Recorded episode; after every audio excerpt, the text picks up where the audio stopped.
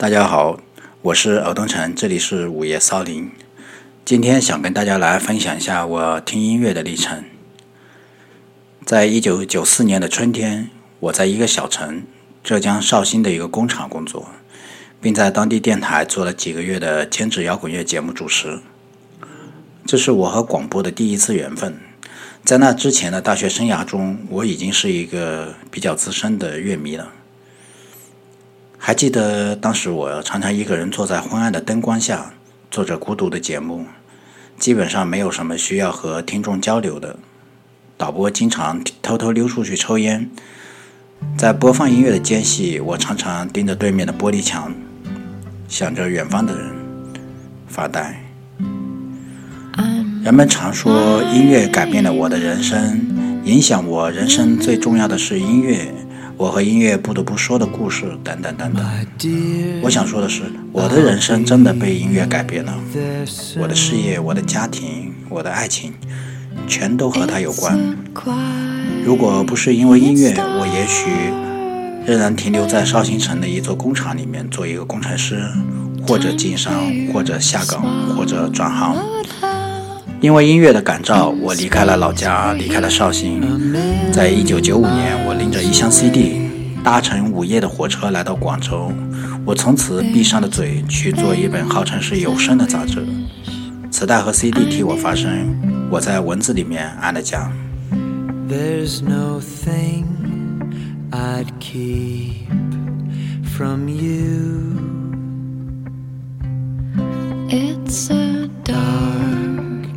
键。shiny place, but with you, my dear, I'm safe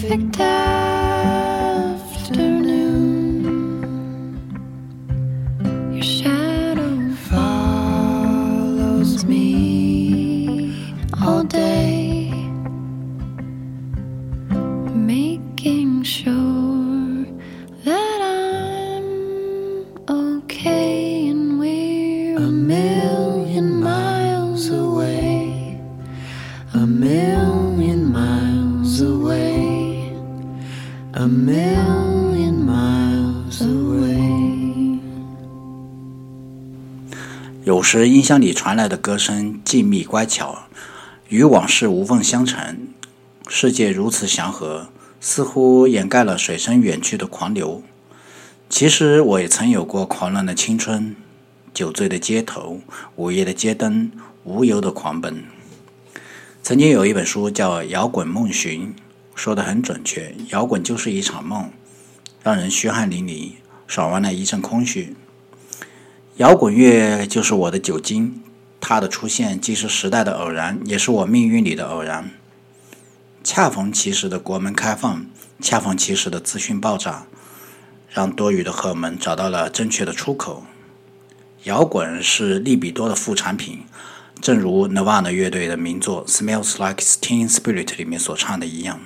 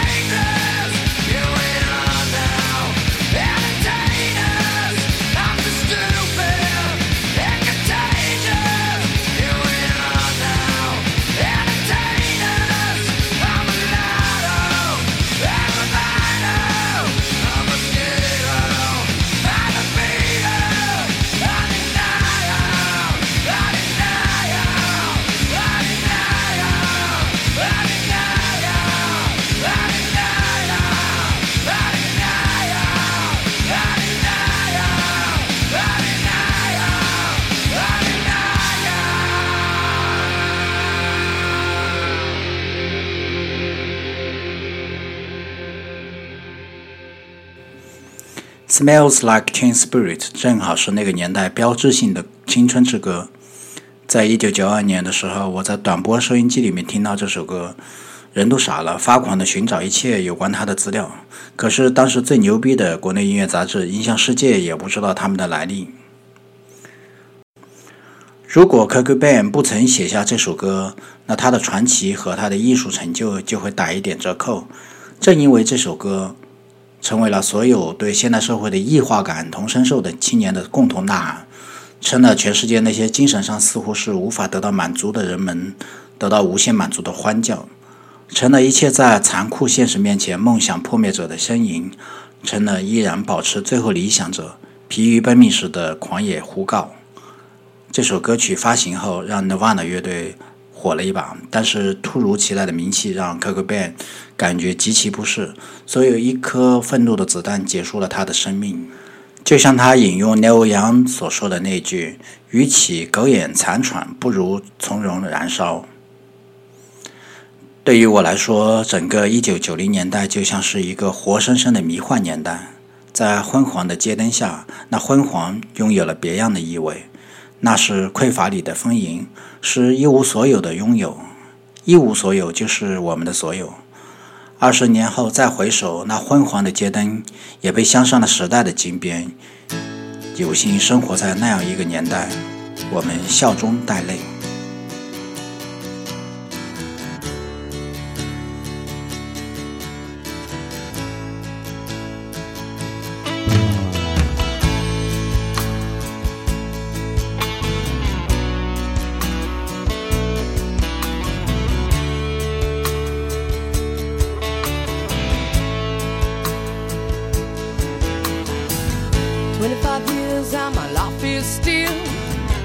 To get up that great big hill of hope for a destination. I realized quickly when I knew I should that the world was made up of this brotherhood of man. For whatever that means. Into a crisis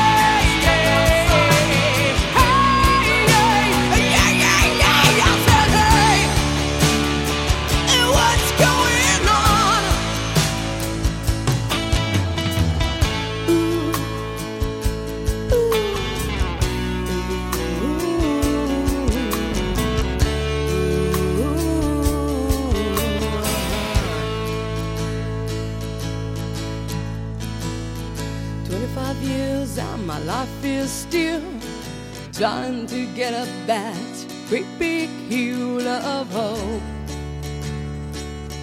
for a destination.